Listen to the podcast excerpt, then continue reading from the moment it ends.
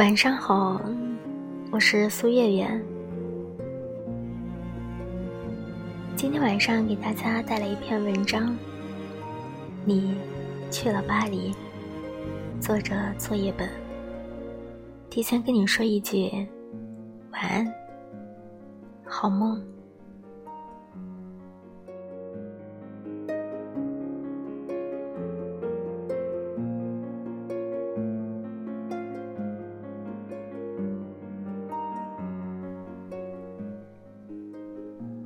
其实我已经不爱你了。在我们结婚两年以后，你也早就不再爱我了。在我们结婚两年以后，你明白，我了解，可是我们都没有说出来。我睡在客厅。你睡在卧室，而我们养的狗天天待在笼子里。你忘记了我们当初为什么要结婚？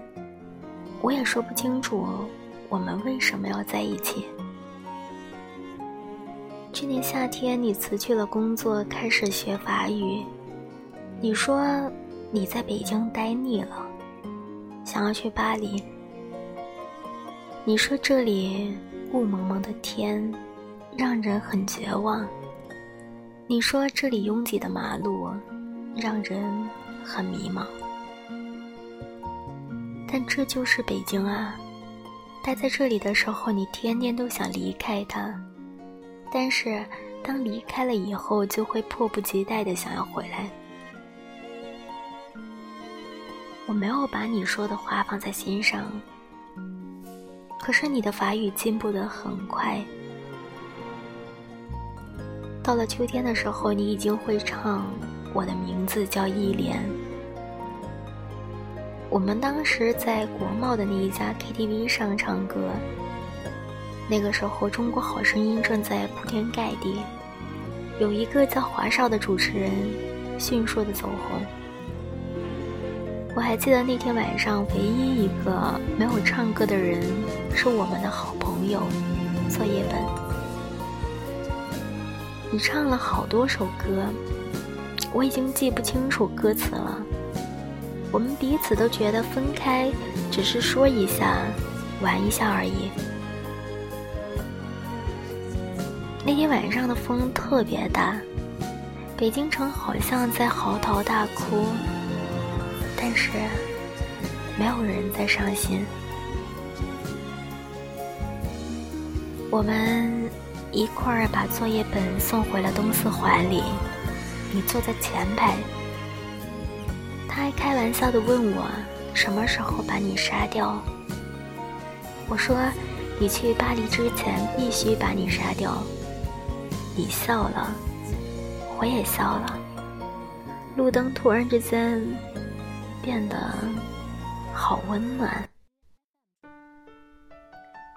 你知道我是一个胖子，可是你也不高，你也不漂亮，你也没有大长腿，没有大胸。你不会玩自拍，你也不会 P.S 自己的脸，甚至你的眼里一点女人味都没有。你和我都不知道我们当初为什么要在一起。又是为什么打算分开？回到家了之后，你抢到了床，我抢到了沙发。这是你和我的约定，谁抢到床，谁就能睡床。这个家并不大，我买的时候才花了一百六十万，而现在可以卖二百万了。才两年的时间而已。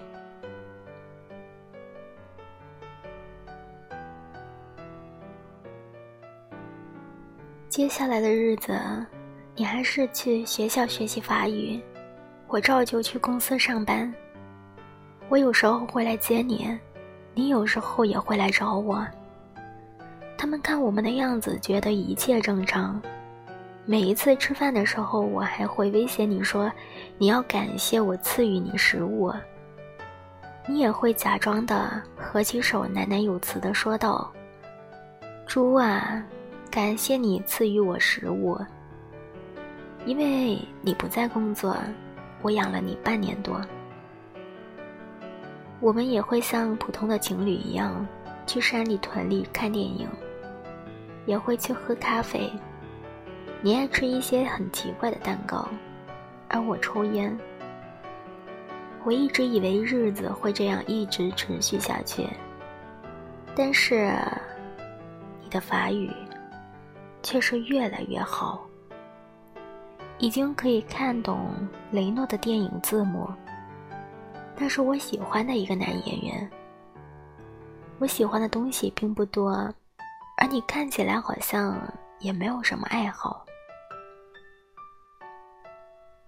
这个秋天快要结束了，你突然之间跟我说，你想要出去租房子住，我答应了。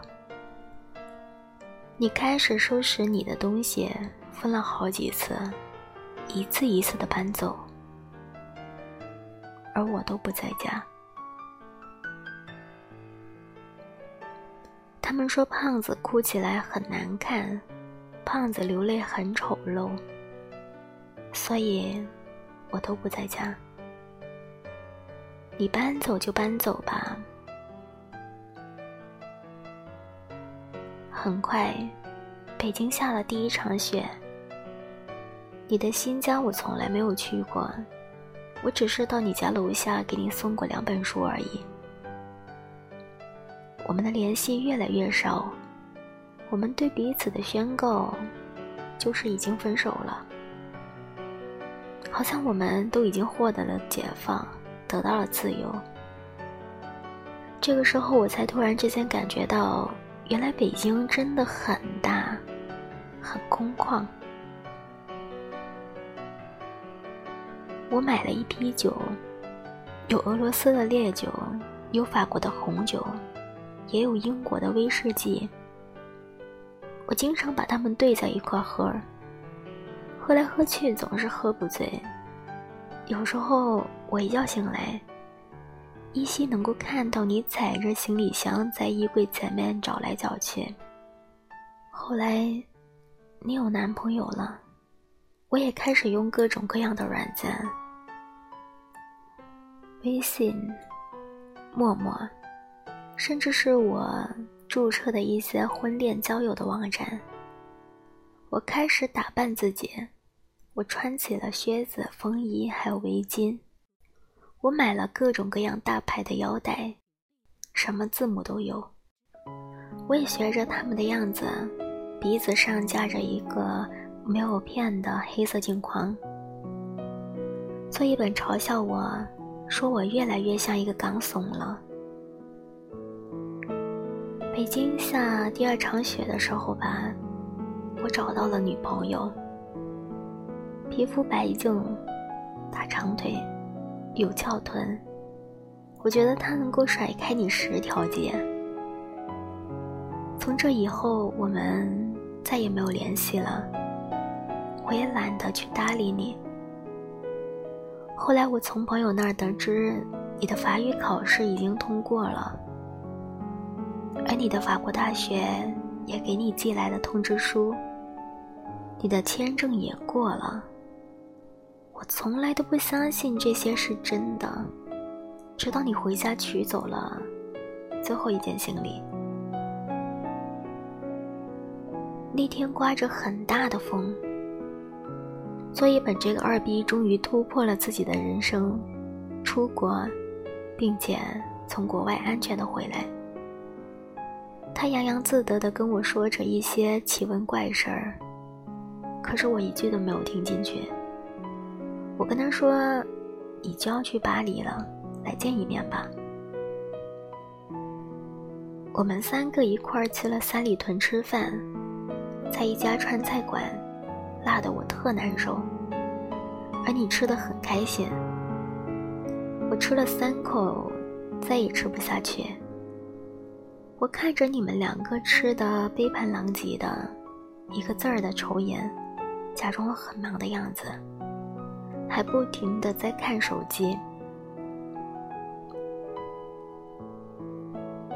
三里屯的广场上大约有上千个人在走来走去。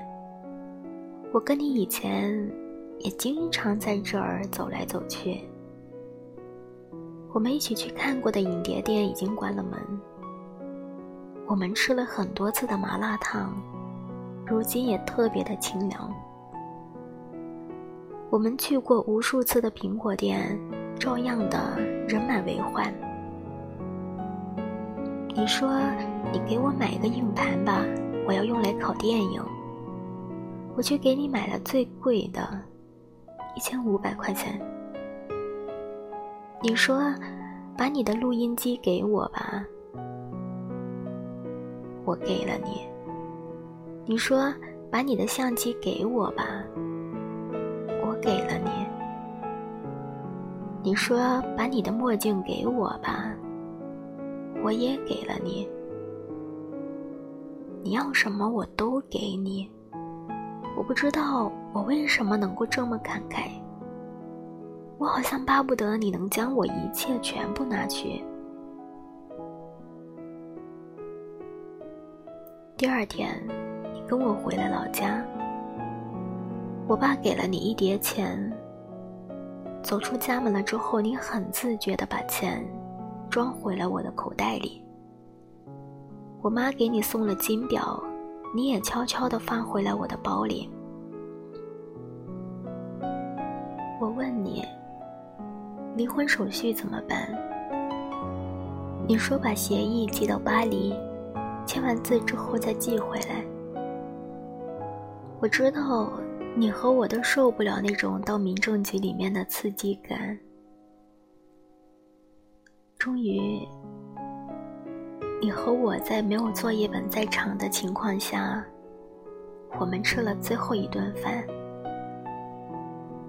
红酒对撞，两年已逝，你我相识无话。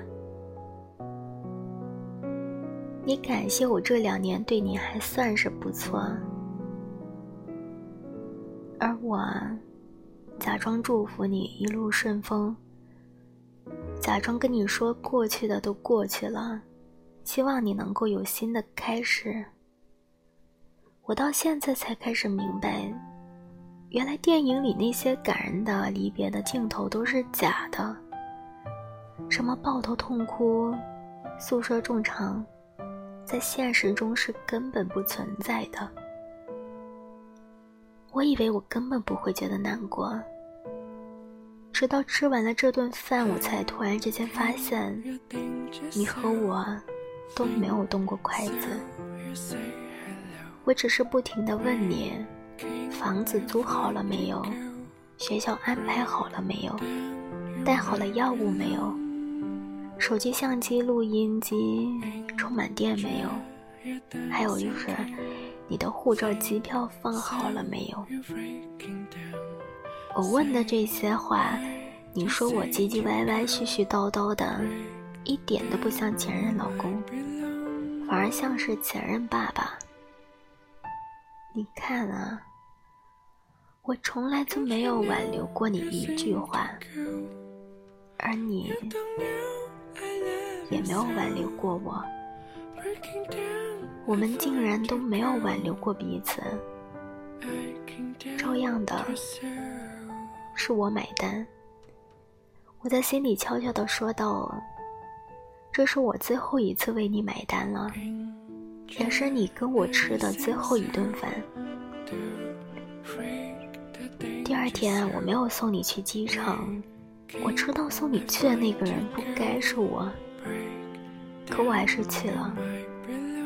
我躲在 T 三的一个角落里，我还想再看你一眼。明明你长得不漂亮，你没有大长腿，你也没有大胸，你皮肤不白，个子也很矮，可我就是想要再看你一眼。无数的人在机场里分别。有的人拥抱，有的人挥手，有的人只是用眼神来对撞一下。我没有看到你，没有伤心。机场离咱家只有短短的三十分钟的车程，可我就是突然之间觉得我没有办法再开回去了。你去了巴黎，我在车里坐了很久。天上的飞机在不停的飞走，也有飞机在不断的降落。我突然之间有一种我在这里等你回来的感觉。你的航班已经飞了很久了，机场上从没有几个人到人越来越多，再到人越来越少。太阳从东边走到南边，又走到了西边。我最终还是回了家。我坐在沙发上，这个时候我才突然之间发现，咱们家只有六十多平方米的家，是那么的大，那么的空旷。而我们的狗安静的待在笼子里，好像也并不饿。我的女朋友今天晚上没有来，你的男朋友也没有送你去巴黎。我们两个看起来都有寄托，可是又好像形单影只。你知道在北京最怕的是什么吗？就是没有人陪。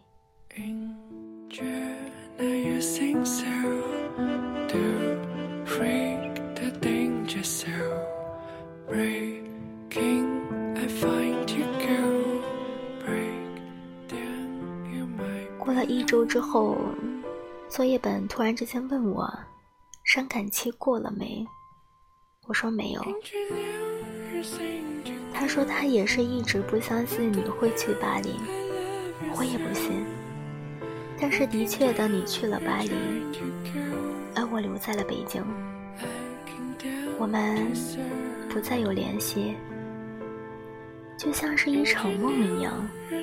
你悄悄地出现了，从陌生人到过路人，最终悄无声息地消失了。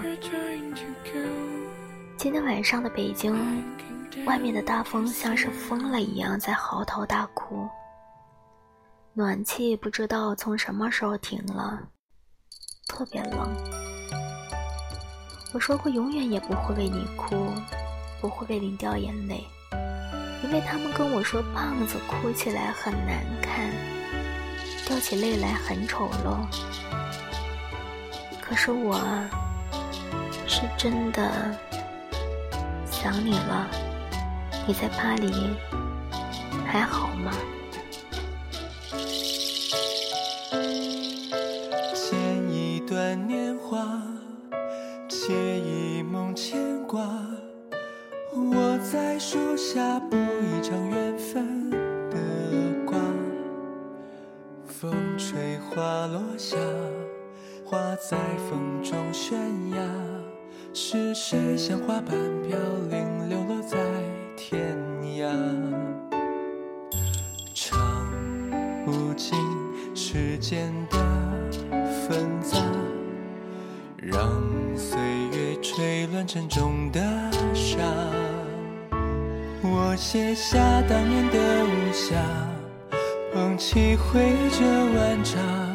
将多少相思独自饮下。执一把沙，飘洒天涯，谁把这尘缘空？泪的落下，是你无声的回答。万一颗红豆再来，将思念摘下。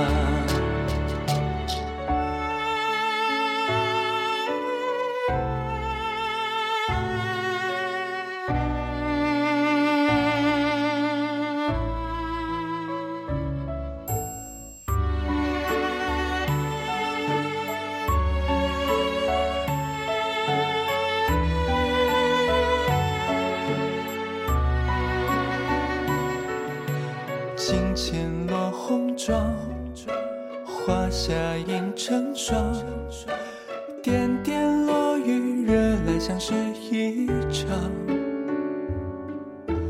怪时光匆忙，模糊你的模样，却难遮掩你胭脂雪上的留香。